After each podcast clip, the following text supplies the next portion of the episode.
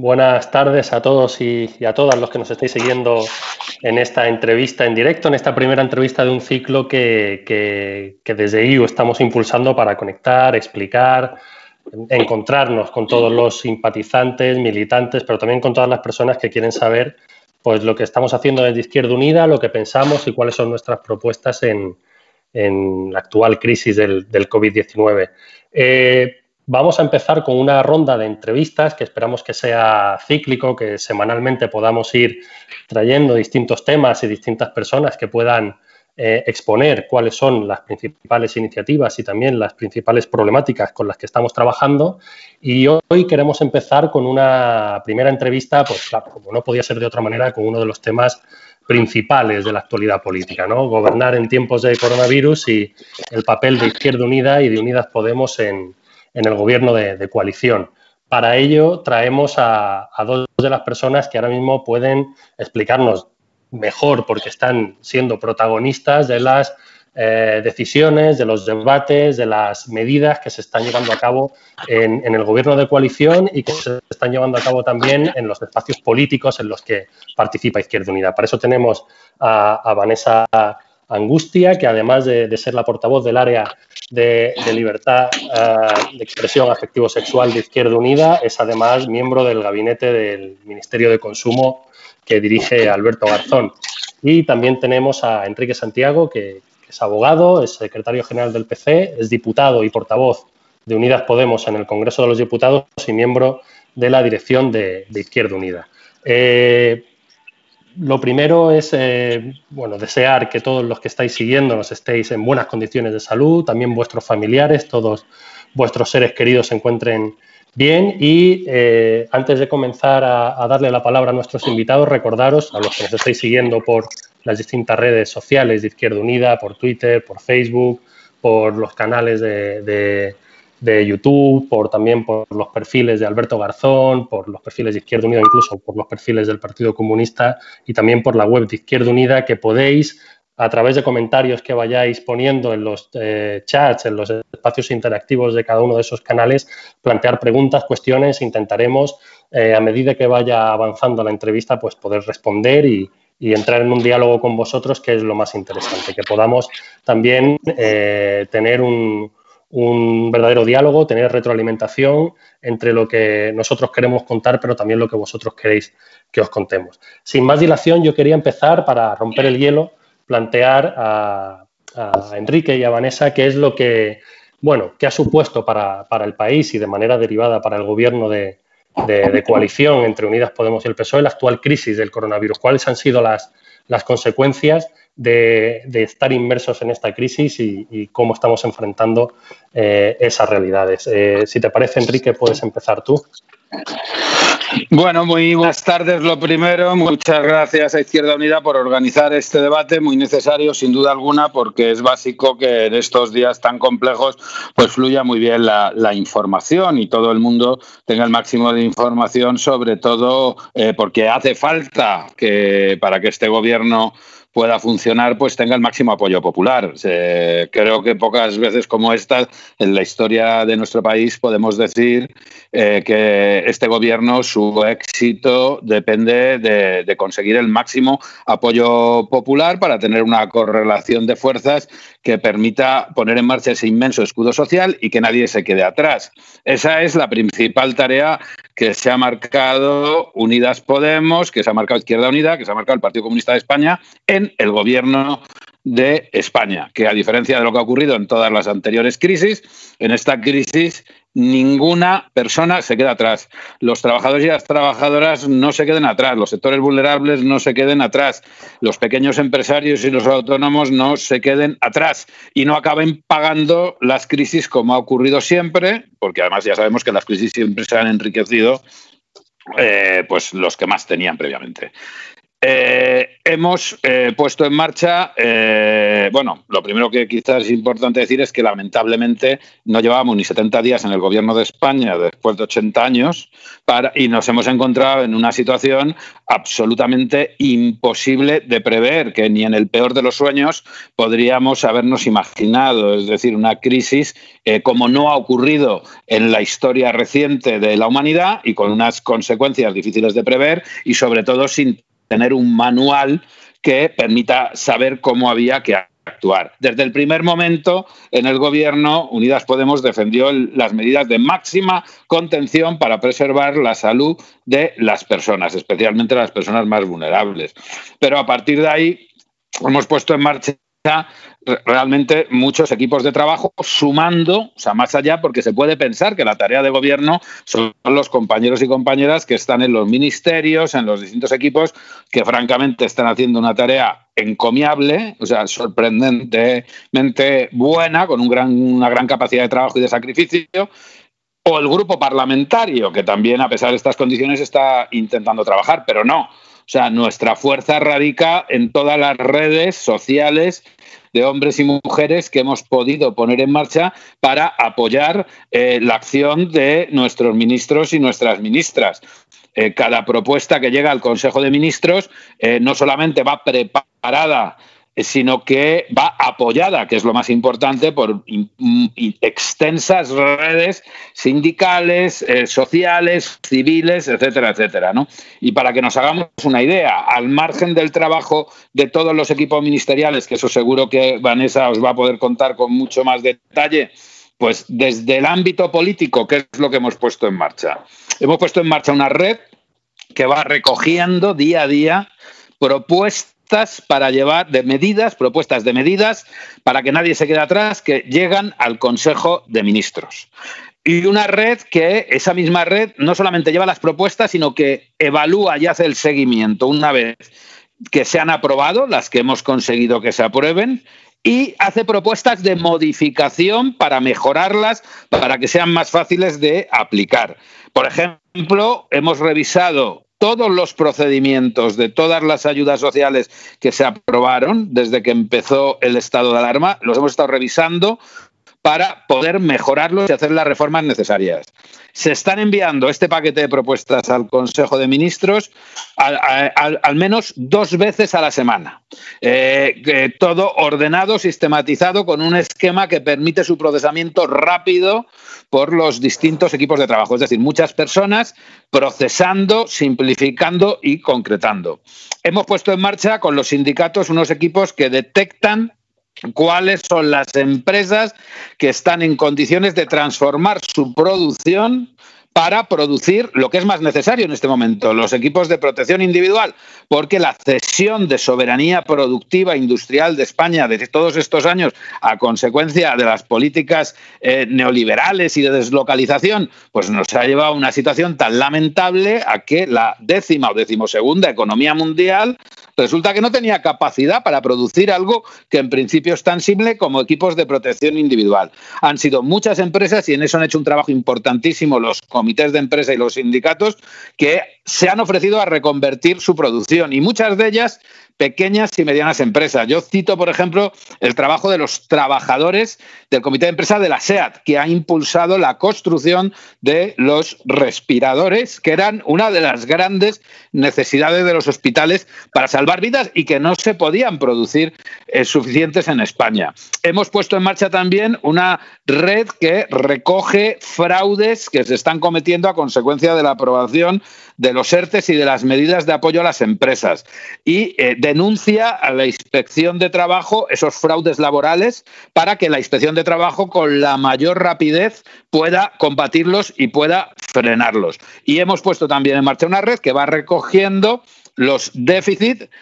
por llamarlo diplomáticamente, eh, de la sanidad privatizada porque todos esos sectores de la sanidad privatizada que lo que han buscado es hacer negocio con la salud ajena, aparte de costarnos más dinero que la pública, resulta que cuando ha llegado esta crisis se han quitado de en medio. O sea, no tiene justificación ninguna que hasta haya habido empresas de la sanidad privada que se les haya ocurrido en este momento hacer ERTES, o sea, suspensión de los contratos de trabajo, o sea, instalaciones como, como instalaciones hospitalarias o unidades de cuidados intensivos sin ser utilizadas, vacías y sin ponerse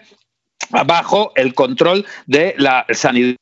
eh, pública. Y hemos trabajado, bueno, en muchas otras cosas que puedo luego ir ampliando para tampoco ir extendiéndome, porque luego quedaría lo que hemos estado haciendo desde el grupo parlamentario y lo que hemos estado haciendo como fuerzas políticas, que también es interesante.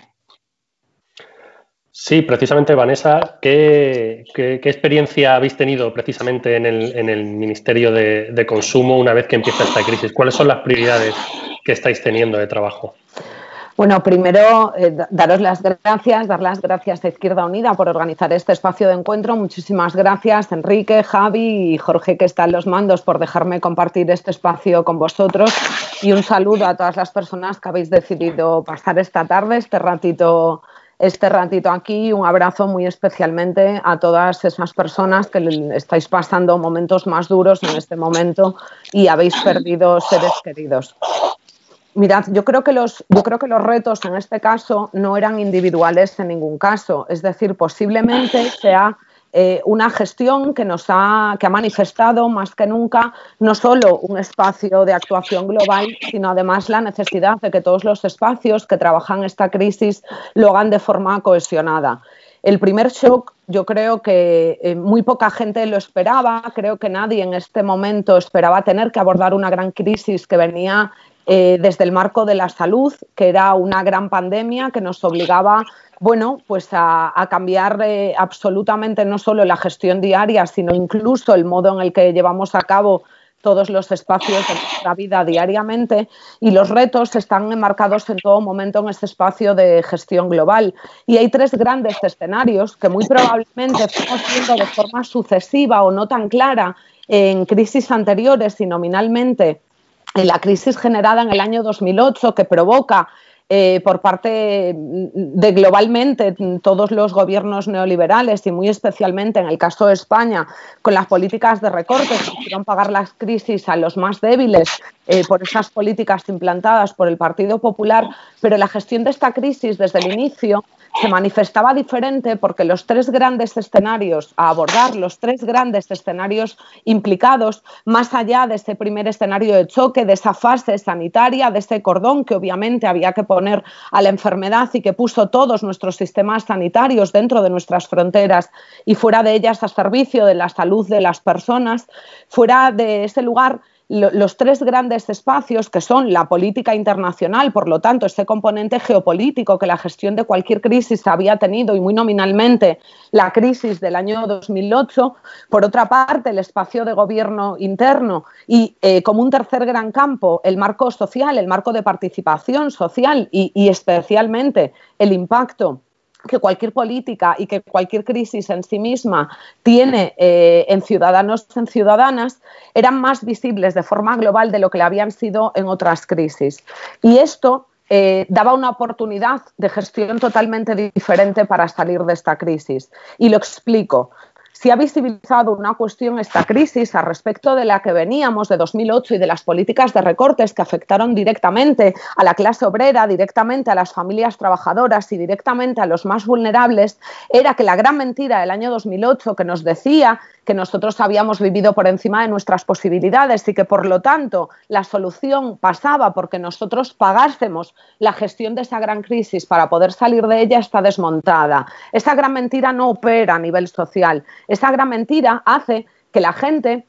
vea estos tres escenarios, ese externación que necesita cohesión internacional, que no ha respondido correctamente porque no tiene su foco en la gestión de crisis pensada en la gente, que los gobiernos previos, lejos de recuperar la situación, la agravaron muchísimo más y se ha quedado debilitados nuestros sistemas públicos esenciales para dar una respuesta global a, la población en este momento y sobre todo que todos los mecanismos de participación social que estaban desmontados habían sido consecuencia de esa gran mentira. Nadie se cree esa gran mentira. Por lo tanto, existe un espacio de oportunidad a nivel social para hacer una lectura global de esta situación y eso genera una oportunidad en este gobierno que de forma ordinaria se constituye como un gran gobierno de coalición con un pacto de gobierno que incluye muchísimas medidas de escuda social que de forma ordinaria necesitábamos para recuperar nuestro sistema público, proteger a las personas más vulnerables y no dejar a nadie atrás. Pero es muy necesario que las organizaciones que sostienen este gobierno, que todas las personas que trabajamos, que trabajáis desde la esfera social,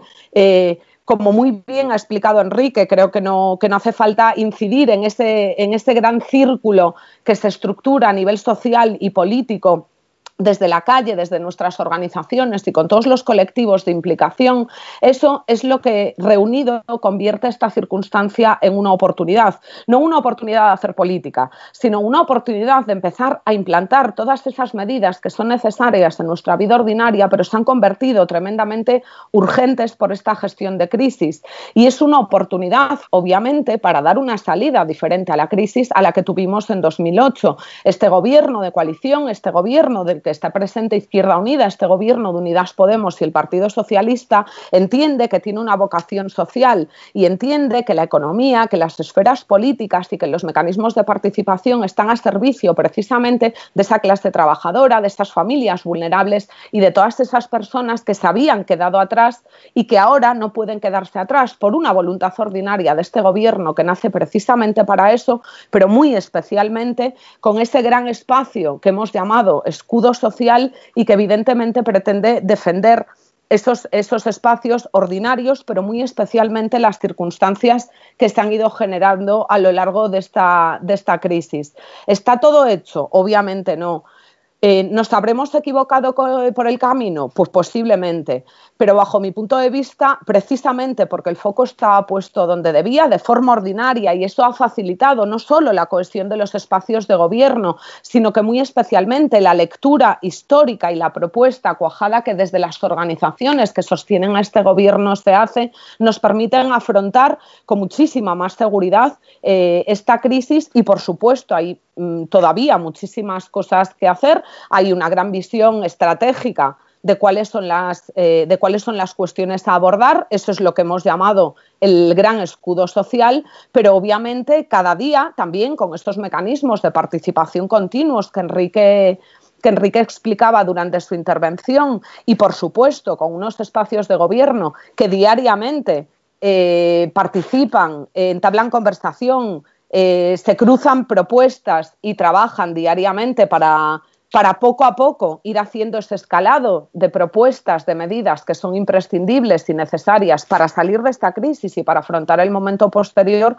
se seguirá haciendo. Por lo tanto, obviamente no está todo hecho, sí hay una lectura positiva y sí está claro dónde está el foco de este gobierno de coalición, está claro el foco de Izquierda Unida, está claro el gobierno de coalición de Unidas Podemos y el Partido Socialista y seguiremos trabajando hasta llegar a implementar todas las medidas y abarcar todos los escenarios que sean necesarios para que, de nuevo, ya digo, una sociedad que no lo consentiría, porque sabe que la gran mentira de 2008 fue decir que nosotras debíamos pagar la crisis, porque el problema había estado en las vidas que llevábamos diariamente, no vuelva a ocurrir. Y eso es una cosa que no solo tiene clara el tejido social, que no solo tienen claro los trabajadores y trabajadoras de este país, sino también el Gobierno de España.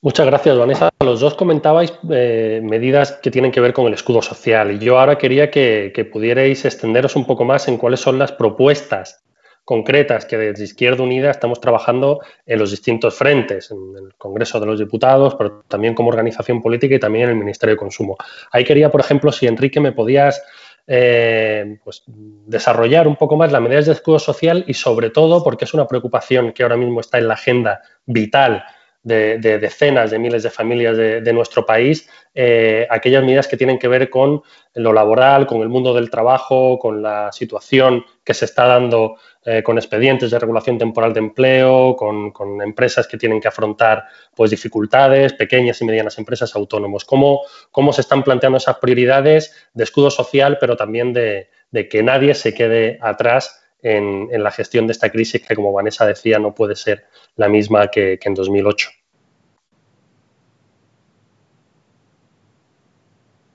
Enrique, no sé si te tienes Perdón, que, me había quitado el micrófono ya. Ahí va. Eh, no, decía que no cabe duda de la preponderancia que está teniendo en esta crisis, a diferencia de la anterior crisis, el Ministerio de Trabajo, ¿no? dirigido por una camarada nuestra, eh, militante del Partido Comunista de España, militante de Izquierda Unida, una destacada dirigente de Unidas Podemos, que, eh, bueno, mm, la primera medida que tomó, sin saber lo que se nos venía encima, pero afortunadamente fue esa, fue derogar la posibilidad del despido objetivo por absentismo laboral a causa de enfermedades aún justificadas. ¿no? Imagínense este país que eh, pudiera hacerse un despido barato, como era el despido objetivo, a las personas que no puedan ir a trabajar por estar enfermas en un momento de pandemia. Es decir, eso es el fin del derecho del trabajo y de cualquier derecho de cualquier trabajador o trabajadora. Esa fue la primera medida a continuación, se ha eh, puesto en marcha todo un plan muy estricto de, eh, lo que se llaman los ERTES, que es la suspensión de los contratos de trabajo para evitar que las empresas que, tienen que cesar temporalmente la actividad eh, despidan a los trabajadores. Eh, esos ERTES eh, llevan, o sea, significan, en primer lugar, que los trabajadores y trabajadoras afectados pasan a cobrar una prestación equivalente al desempleo a cargo del Estado, pero que además no les, o sea, la cobran tengan o no el derecho adquirido y sobre todo no les descuenta para posteriores eh, prestaciones por desempleo. Y además eh, también supone una ayuda a las empresas porque el Estado se hace cargo de determinadas bonificaciones de seguridad social también para aliviar la carga de eh, las empresas. Se ha aprobado el permiso retribuido para poder recuperable para poder eh, llevar adelante el estricto confinamiento durante estas últimas dos semanas. Esto es un esfuerzo que requiere la colaboración de las empresas,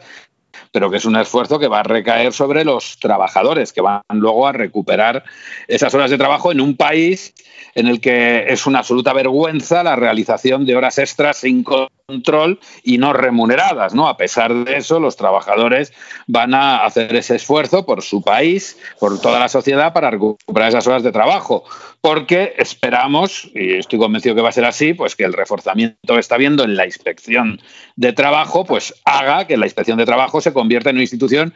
eficaz que acabe con estos fraudes, por ejemplo, a la realización de horas extras descontroladas y sin pagar, que era deporte nacional en nuestro país. ¿no? Se ha aprobado por primera vez el subsidio para empleadas de hogar. Eh, que aquí lo que se está poniendo de manifiesto es la cantidad de trabajo sumergido, de empleo en negro que hay en ese sector. Porque claro, después de aprobarse la prestación, que era además una reivindicación histórica, ¿no? Eh, después de aprobarse la prestación, pues resulta que queda de manifiesto que hay un porcentaje muy elevado, se está hablando de hasta casi un 50% de trabajadoras de hogar a las que no les alcanza. Es decir, trabajadoras de hogar respecto a las cuales sus empleadores, trabajadoras o trabajadores de hogar, pero suelen ser trabajadoras, suelen ser mujeres, respecto a los cuales los empleadores están incumpliendo la ley porque es obligatorio que cotizaran a la seguridad social. Se ha eh, puesto en marcha también la derogación de, o sea, se ha prohibido el despido objetivo, es decir, el despido barato a consecuencia del coronavirus, de la crisis esta del coronavirus. Se han aprobado eh, ayudas para los trabajadores autónomos que fruto de las políticas de desregulación de derechos laborales pues muchísimos trabajadores que realmente realizan una actividad que debería ser considerada como trabajo dependiente porque tienen un solo pagador en su inmensa mayoría, pero sin embargo habían perdido derechos laborales, estaban en situación de autónomos y muchos de ellos ahora quedan sin ningún tipo de ingresos o con una reducción muy sustancial y se ha aprobado también una ayuda para que puedan cobrar, percibir con cargo al Estado al menos el 70% de la base eh, reguladora, ¿no? Y ahora, bueno, pues digamos la medida estrella es porque todo esto,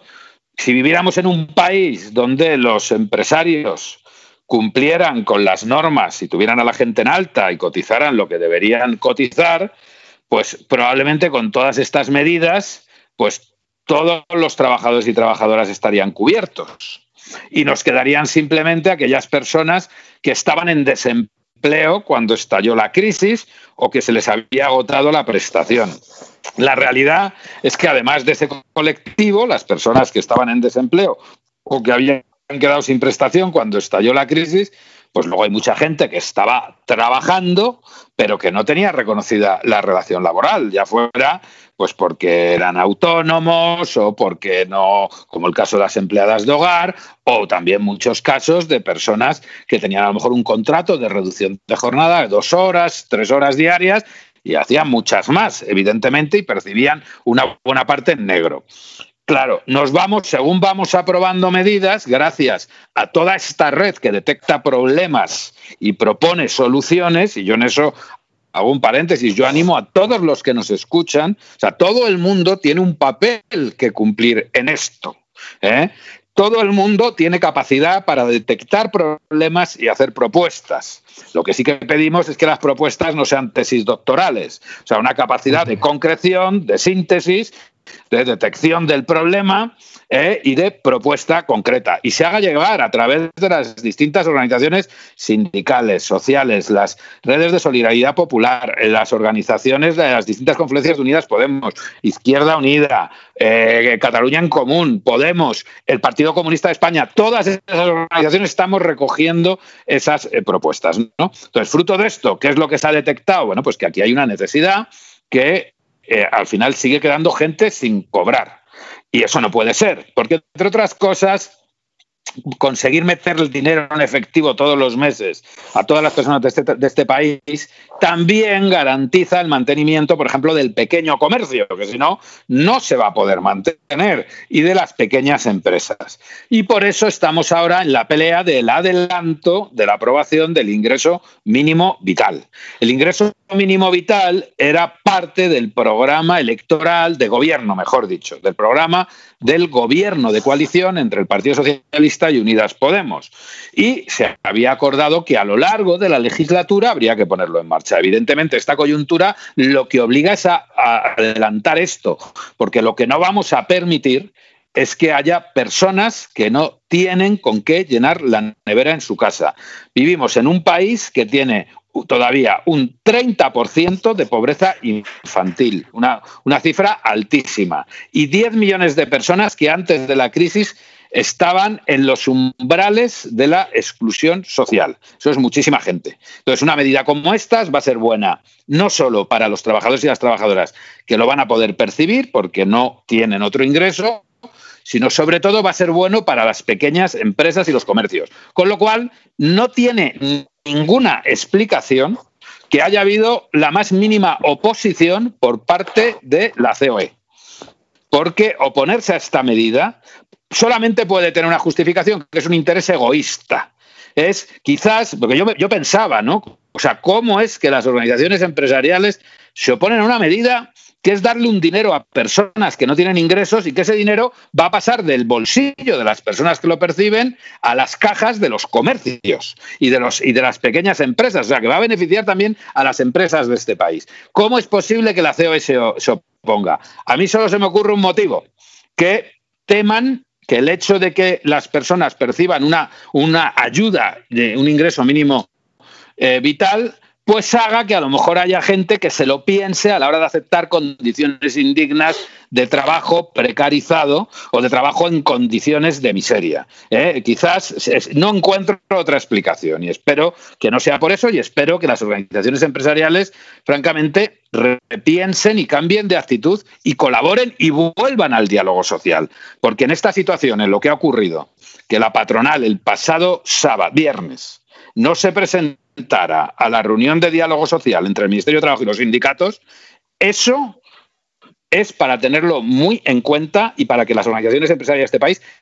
se avergüencen de esa actitud absolutamente antipatriótica, propia de empresas apátridas que no tienen ningún interés en lo que está ocurriendo en este país. O sea, su obligación es volver a la mesa del diálogo ahora más que nunca. Y también que lo sepan muchas empresas. En esa mesa de diálogo lo que está peleando este gobierno es que los ERTES se puedan ampliar de distintas maneras más allá de la duración estricta del estado de alarma. Es decir, mal favor hace la COE a las organizaciones empresariales si se levanta de la mesa y no se sienta a dialogar la posible prórroga de los ERTES. ¿no? Esa es un poco la, coyuntura en la que estamos. Aprovecho antes de que Vane puedas también comentar cosas sobre, sobre este tema. Incluso también nos interesa mucho saber en el Ministerio de Consumo qué medidas se están tomando específicas. Eh, terminaba Enrique con un comentario sobre los expedientes de regulación temporal de empleo y hay mucha gente que ya ha empezado a preguntar sobre, sobre esa realidad. Eh, no sé si, lo podréis concretar eh, de manera específica. Sí animo a toda la gente que tome la palabra de Enrique cuando planteaba que se pueden llevar todas las cuestiones, todas las problemáticas que se estén detectando a través de nuestras organizaciones directamente a los gabinetes, a la gente que está trabajando en ello, pero preguntaban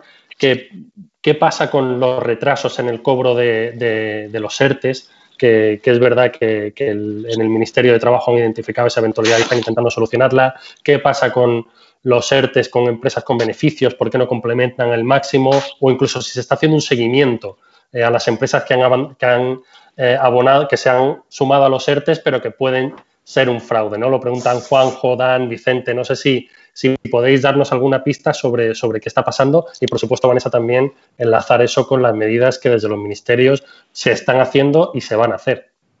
Sí, bueno, yo, yo creo que durante la intervención de Enrique han salido ya muchas cuestiones que resuelven eh, algunas de las preguntas que se lanzan y obviamente eh, somos conscientes desde los espacios de gobierno de las... Eh, de las dificultades que, está, que estamos encontrando para implantar alguna de las medidas. Y para esto había una cosa imprescindible que obviamente se hace previa a la crisis, pero que cobra muchísima más importancia en este momento de gestión, que era la cohesión interna. La cohesión interna no solo es de los propios ministerios, es decir, la buena gestión, eh, la capacidad de propuesta que pudiésemos tener de esta crisis desde el Ministerio de Consumo no pasaba solamente por las actuaciones propias, sino por una cohesión eh, a la que el Ministerio ministro nos lleva, la que Alberto Garzón nos lleva a su equipo de trabajo para ser capaces precisamente de abordar eh, todos los espacios dando con una multilateralidad.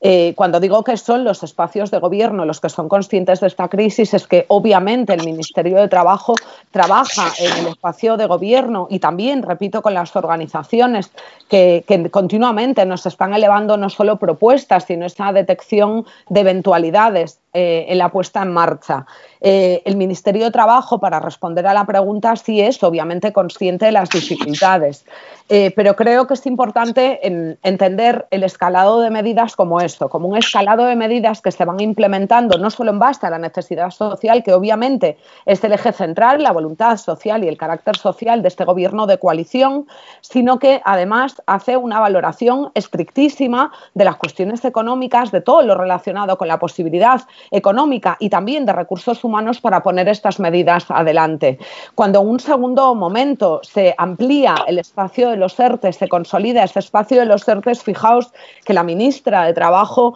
eh, anuncia dos complementos a esta cuestión. Primero, anuncia una cosa tremendamente importante, que es quienes se ha quedado fuera de ese mecanismo ordinario, por supuesto, va a tener un mecanismo y, por supuesto, va a tener la oportunidad de acceder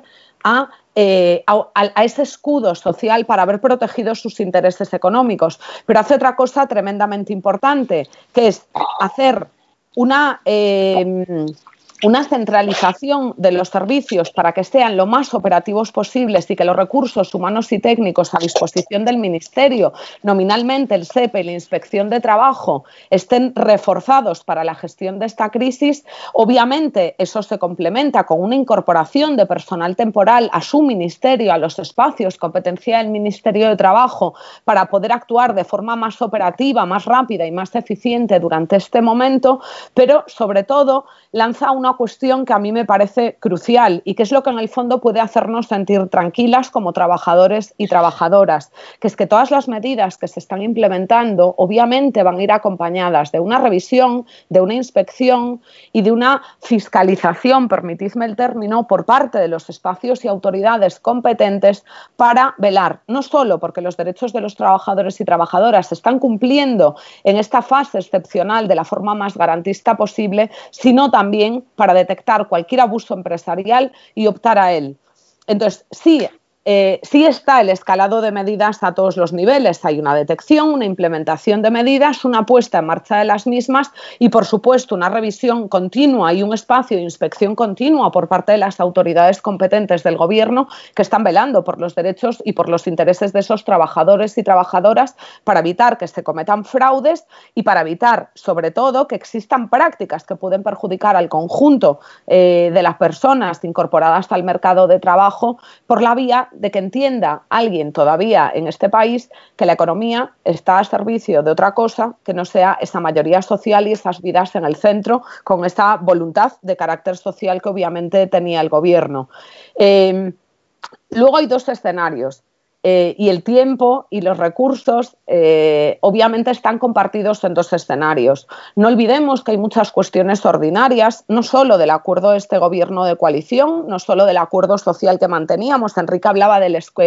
dentro del escudo social eh, del ingreso mínimo vital. El ingreso mínimo vital tiene una aplicación coyuntural, se ha adelantado, se está gestionando para que en el mes de mayo se pueda poner en marcha, pero no olvidemos que era una voluntad ordinaria del Gobierno. En el pacto de la coalición, de este, de este Gobierno de coalición, de Unidas Podemos y el Partido Socialista, estaba esta medida. Eh, lo que se hace en este momento es entender que tiene un carácter más urgente que nunca y, por lo tanto, eh, empezar la movilización de recursos que tengamos que hacer para que pueda ser implementado a la mayor brevedad posible. Y se ha anunciado, por supuesto, por parte del Gobierno esta mañana que el mes de mayo pues es la fecha más recomendable y además es la fecha más próxima, más próxima posible. No olvidemos que, obviamente, no solo el Ministerio de Consumo, sino todos los ministerios estamos en este momento a disposición de la crisis eh, de la gestión sanitaria eh, que el Ministerio de Sanidad como autoridad dentro, dentro de, este, de este momento realiza estar a servicio de la gestión sanitaria, estar a servicio del Ministerio de Sanidad en este momento, quiere decir que cada uno dentro de nuestros espacios de competencia tendremos que atender a las cuestiones esenciales de esta crisis, poner a disposición todos los recursos materiales y humanos que nos fuera posible, pero además contribuir con las propuestas desde nuestros propios espacios de trabajo. Hace dos semanas se anunció ya por parte del Ministerio de Consumo, lo hizo el ministro Alberto Garzón en rueda de prensa, como titular del Ministerio, anunciar que desde el Ministerio de Consumo existía la voluntad y, por lo tanto, poníamos en marcha la coordinación con el Ministerio de Sanidad, no solo para la producción de cuestiones de productos que son esenciales en esta crisis, eh, desde el punto de vista de la higiene y de la seguridad y de la seguridad sanitaria, sino que además implementábamos ya una propuesta y un mecanismo que está a la espera de las resoluciones técnicas por parte de Sanidad, porque ha venido acompañado de otras medidas, producción propia a través de una UTE con empresas de mascarillas, se están repartiendo 10 millones de mascarillas estos días como garantía a esa protección sanitaria mínima, pero nos poníamos a disposición y coordinábamos un mecanismo que se implantará a la mayor brevedad posible para el control de precios. ¿Qué quiere decir control de precios? Control de precios quiere decir que en un momento que de forma ordinaria sería impensable, pero que en un momento como este es intolerable y el Gobierno de España no se quedará de lado y pondremos en marcha medidas que controlen los abusos en torno a los precios regulados. No se puede ni vender por encima de, los precios previos a la, a la aprobación del estado de alarma, pero además ponemos en marcha todos los mecanismos con los organismos independientes, nominalmente la CNMC, que es quien tiene esa posibilidad de investigación de abusos de competencia en torno a los precios de mercado para evitar que se especule en un momento como este y que además esa especulación provoque escasez de algunos productos que resultan esenciales.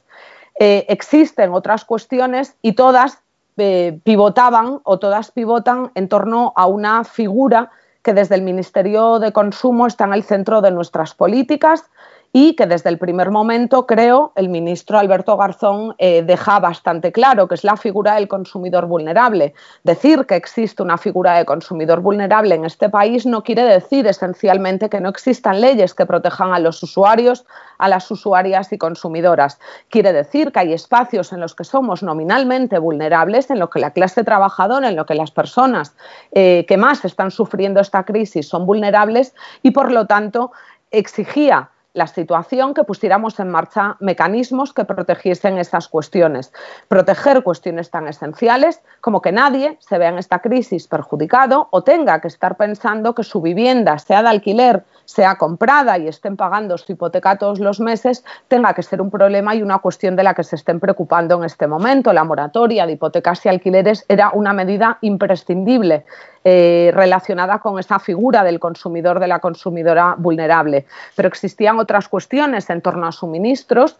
a la, garantía, a la garantía de que el agua, de que la luz, de que el gas, de que todas las cuestiones esenciales en nuestros hogares no fuesen eh, otra vez un quebradero de cabeza, no fuesen otra vez un problema, no fuesen otra vez algo por lo que las familias trabajadoras se tuviesen que estar preocupando en este momento. Por lo tanto, estas medidas salen adelante con la vocación precisamente de protección de las, de las personas más vulnerables que tiene el Ministerio de Consumo y poco a poco en ese escalado de medidas que siempre tienen esa valoración de impacto social, de necesidad esencial para las personas que están sufriendo este momento de forma más agresiva y que son más vulnerables y a la vez acompañadas de las garantías económicas, que también es obligación como gobierno que seamos capaces de implantar esas garantías económicas y que cada medida no se vea perjudicada porque no se ha hecho esa, eh, gran valoración global. Es importante para nosotros en este momento ese feedback, esta relación continua que tenemos con las organizaciones y con la esfera social. Evidentemente,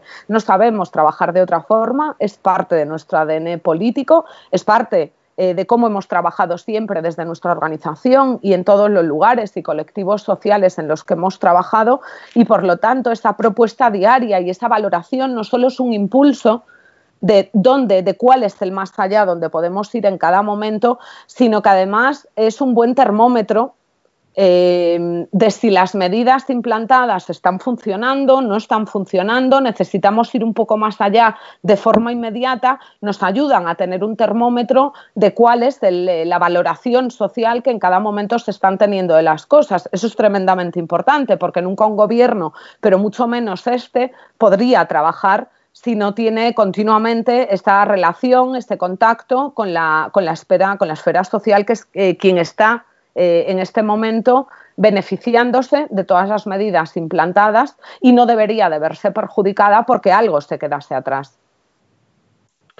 Muy bien, gracias Vanessa. Precisamente hay algunas preguntas también que plantean la inquietud sobre, sobre qué va a pasar en el, en el futuro, ¿no? Con, por ejemplo, cuál va a ser la respuesta de la banca a la actual crisis, si puede haber un, corralito, nos pregunta Ana María. O, por ejemplo, también José nos plantea qué tipos de acciones futuras se podrían llevar a cabo después de esta crisis. Enrique, eh, eh, se está trabajando ya en Izquierda Unida, no solo en, lo urgente, lo necesario, las medidas que has comentado, sino también cómo enfrentar posibles crisis financieras y, posibles desmanes de la banca.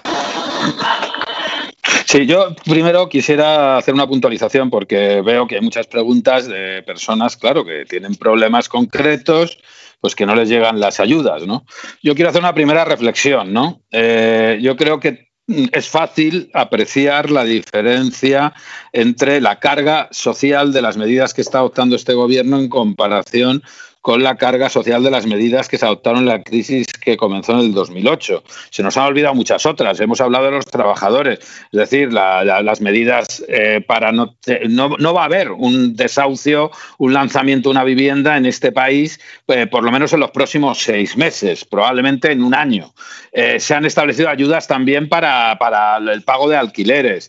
Eh, se están eh, dando, eh, bueno, se están tomando muchas medidas de, distinto ámbito, ¿no? Pero es verdad que lo que no hay es una capacidad para gestionar rápidamente por los servicios de la administración pues una situación que nadie se podía imaginar. El otro día el ministro de Inclusión Social dijo que en tres días hemos tenido la pérdida de empleo o la suspensión de empleo que la crisis del 2008 hubo en tres meses. Eso es imposible gestionar. O sea, los servicios de empleo, el SEPE, está gestionando diariamente entre 100.000 y 120.000 solicitudes de ayudas y aprobando eh, el 90% cada día de las que entran. Es decir, es un inmenso esfuerzo. Y desgraciadamente quien no está colaborando mucho, porque luego hace falta una colaboración de los bancos, quien no está colaborando mucho son los bancos y los retrasos en los pagos, si no se llega al día 10, pues los retrasos a los pagos eh, pues efectivamente pueden demorar un mes más. Estamos intentando corregir eso y para eso se está intentando poner en marcha el ingreso mínimo eh, vital. Pero piénsese una cosa. Unidas Podemos tiene 35 diputados y diputadas sobre 350. Es decir, con el 10% del Parlamento español, cualquiera se dará cuenta que estamos en una correlación de fuerzas, en fin, no excesivamente favorable favorable para todas las cosas que se están consiguiendo sacar adelante y que yo creo que es fácil apreciar que mm, la inmensa mayoría de ellas no se estarían aprobando si nosotros y nosotras no estuviéramos en el gobierno. Esto es lo primero que hay que tener en cuenta. Y nos hemos encontrado, por ejemplo, con los ERTES, con situaciones como, por ejemplo, el caso del ERTE del Buller King, que ha tirado atrás la inspección de trabajo, así, porque no venía a cuento y no se ha aprobado, o el ERTE de Inditex, que Inditex ha sido más hábil y antes de que lo tirara la inspección de trabajo, ha hecho caso a los sindicatos y eh, ha echado para atrás. Porque, claro, los ERTES eh, parten de una premisa, que la empresa no tenga capacidad económica para mantener la actividad. Es decir, las empresas que en 2018, en 2019 han tenido multimillonarios eh, beneficios, aunque no estén depositados en España, como es el caso de Inditex, con sus múltiples redes eh, de eh, centros financieros en distintos países. Es decir, que Inditex no tributa en España buena parte de lo que debería tributar, ¿no? Porque eso, claro, desgraciadamente el sistema financiero y el sistema tributario español a fecha de hoy lo permite todavía, ¿no? Pero bueno, Inditex haya sido razonable y se ha dado cuenta que mejor o corregía esa situación o se la iba a corregir la inspección de trabajo. Pero efectivamente hay que estar constantemente encima y ahí es fundamental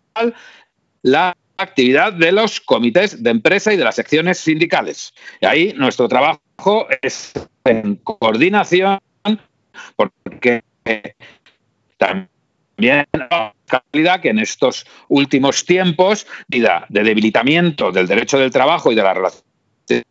laborales, gobiernos conservadores o de que practicaban políticas neoliberales han ido adelgazando la inspección de trabajo. Y hay eh, una falta absoluta de plantilla. Es decir, es importante que los comités de empresa, las secciones sindicales, den todo el apoyo posible en la detección de fraudes, la denuncia de los fraudes y luego la articulación de eh, la colaboración con la inspección de trabajo para poder llevar adelante estas cuestiones. Dicho esto, bueno, dicho esto, claro, nos encontramos con otro tipo de problemas. El que tú preguntabas ahora es cuáles son las perspectivas para el día después, ¿no? El problema de la reconstrucción. Bueno, nosotros qué pensamos. Aquí están surgiendo eh, varios tipos de propuestas. Estas propuestas de unos nuevos pactos de Estado para salir de esta situación. Nosotros creemos, nosotros y nosotras creemos que hay que dialogar con todo el mundo y que es bueno dialogar no sobre las formas, sino sobre el fondo. Es decir, ojalá se abra rápido el debate sobre la reconstrucción y toda la sociedad pueda ver qué propone cada quien.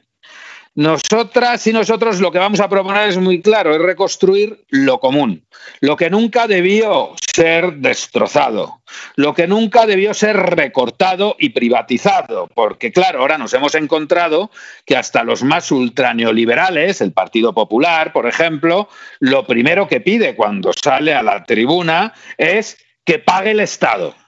Pero claro, está muy bien que pague el Estado, pero milagros no hay. Y para que el Estado pague, el Estado tiene que tener recursos. Lo que no se puede es con una boca decir que pague el Estado y con la otra boca, o mejor dicho, con la otra mano, en donde se gobierna, e impedir que las administraciones recauden impuestos entre los sectores que tienen beneficios, que tienen beneficios. Eso es lo que no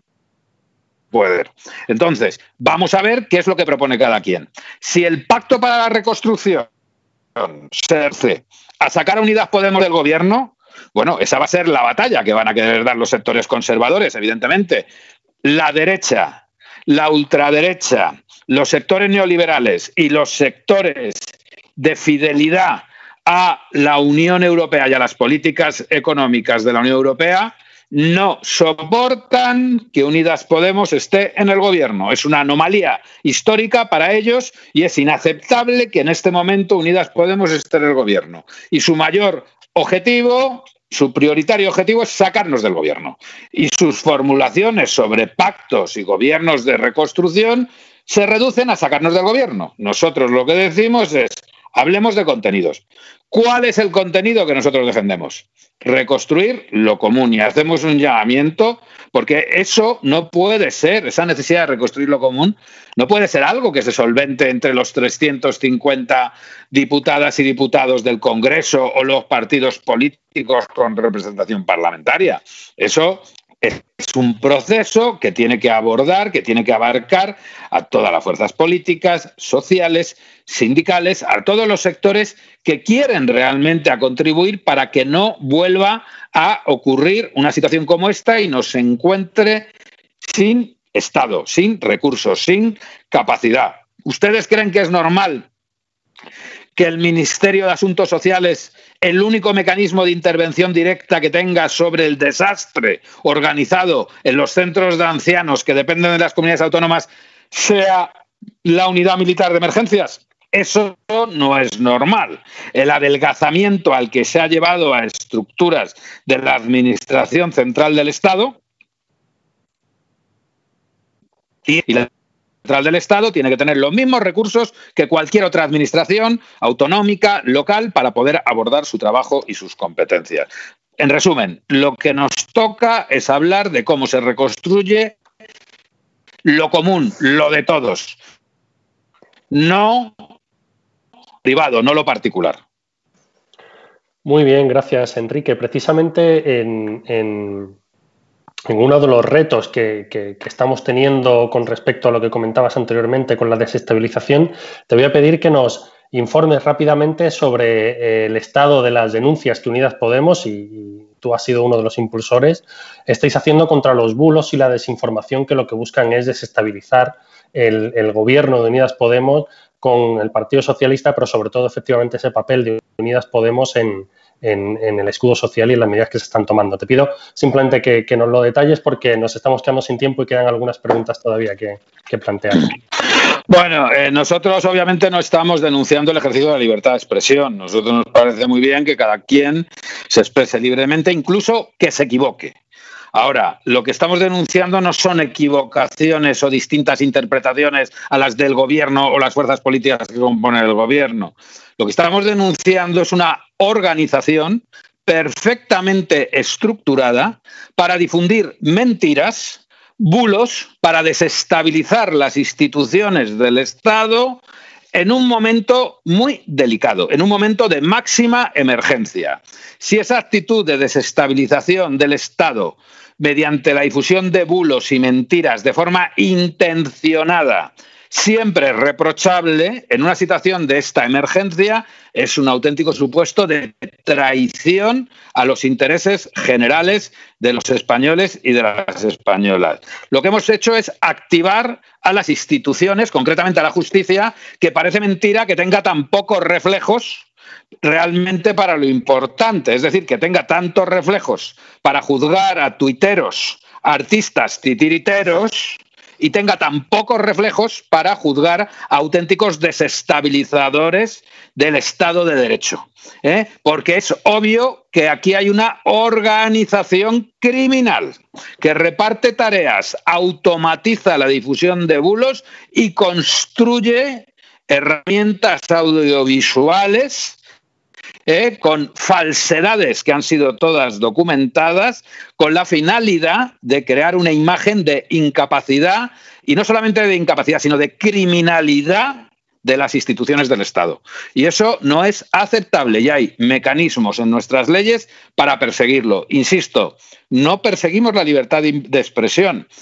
El señor Casado o los señores de Vox pueden decir las críticas políticas que les dé la gana decir están en su derecho. Lo que no pueden es mentir. Y si mienten intencionadamente, lo que no pueden es quedar en la impunidad. Muchas gracias, Enrique. Vanessa, precisamente en esta bueno, crisis está aflorando también eh, no solo lo mejor de muchas de las personas que están afrontando toda, toda esta situación, como los sanitarios, como los servidores públicos, pero también lo peor, lo peor de aquellos que están especulando con los precios. Nos pregunta precisamente Sergio, eh, que viene de un, eh, de trabajar en un ayuntamiento que cuál es el mecanismo, si hay un mecanismo para denunciar abusos en los precios de compra de guantes y mascarillas, porque ellos se están encontrando con verdaderas eh, situaciones De, vamos, de, extrema gravedad con respecto a esa especulación. ¿Hay algún mecanismo? Sí, vale. Em, yo creo eh, nadie puede nadie puede presumir porque sería totalmente falso de tener una receta mágica eh, no solo para la gestión sino para la posterior recuperación para esa fase de salida. Eh, creo que en lo que sí hemos acertado es en poner el centro donde debía estar que era en la defensa de ese escudo social y segundo eh, el centro debía estar precisamente en actuar con humildad y actuar con humildad es actuar entendiendo que de esto se sale eh, con participación y con coordinación. Desde el Gobierno tenemos un profundo respeto por todos los espacios de actuación, no solo por los espacios de representación que pueden ser las Cortes, sino por los espacios de Gobierno que suponen las comunidades autónomas y los ayuntamientos y, por lo tanto, respetar ese espacio de gestión y coordinarlo como es tarea del Gobierno liderar ese marco de coordinación con los diferentes organismos y con,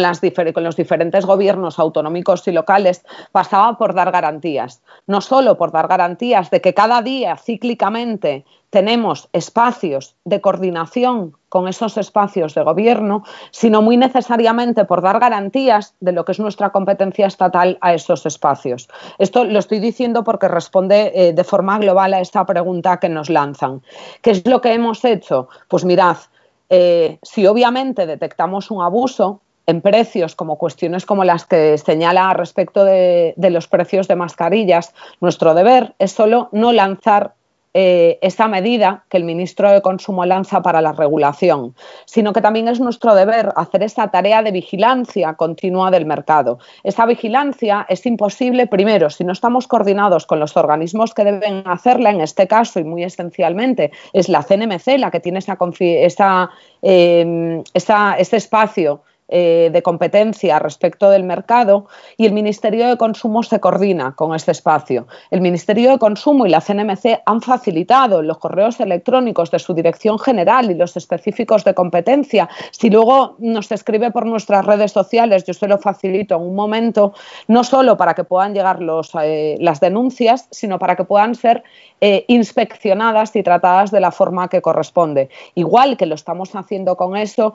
lo hemos hecho, como sabéis, con las medidas implantadas en torno al juego online para que no se produzca una llamada agresiva a sectores de población vulnerables y nominalmente a quien está más encerrado en espacios más incómodos y en situaciones más vulnerables en este momento. También la Dirección de, Juego del Ministerio de Consumo tiene un buzón en el que se pueden denunciar esas vulneraciones de las normas decretadas por el Ministerio de Consumo, pero también quien vea perjudicada o quien vea que el trato no es el correcto, se están cometiendo ilegalidades o vulneraciones a la hora de firmar, por ejemplo, las líneas de crédito ICO que se han puesto imprescindibles en marcha para la pequeña, la mediana empresa y los autónomos y autónomas, si las entidades bancarias han practicado ese abuso, también el Ministerio de Consumo, como es su trabajo, ha llamado al Banco de España y se coordina con el Banco de España, que es quien en esencia debe de vigilar porque las entidades bancarias no cometan abusos. Y también el contacto es público para todos los ciudadanos y ciudadanas y para quien se vea perjudicado en todas esas medidas. Por lo tanto, sí están los mecanismos implantados, sí se han publicitado, sí están en los espacios públicos del Gobierno y de cualquier manera entendemos que en un momento de sobreinformación como este, continuamente hay que estar haciendo esas preguntas o resaltando esas cosas que quedan invisibles dentro de toda la cantidad de información y nosotras, nosotros, las personas que estamos en los espacios de gobierno, obviamente también estamos para responder a estas preguntas diariamente por todos los mecanismos que nos, que nos deriven. Pero sí existen, sí están implantados y además están coordinados con los espacios de gobierno competentes y se está vigilando diariamente y haciendo seguimiento de todas esas denuncias que llegan.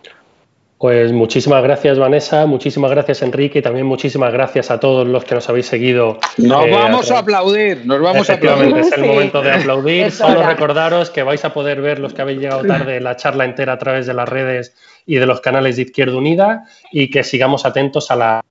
las futuras entrevistas y salud y fraternidad, que es lo mejor que se puede desear en estos momentos. Vayamos a aplaudir a todos los que están al pie del cañón en esta, en esta batalla. Gracias. Hasta luego. Adiós. Hasta luego.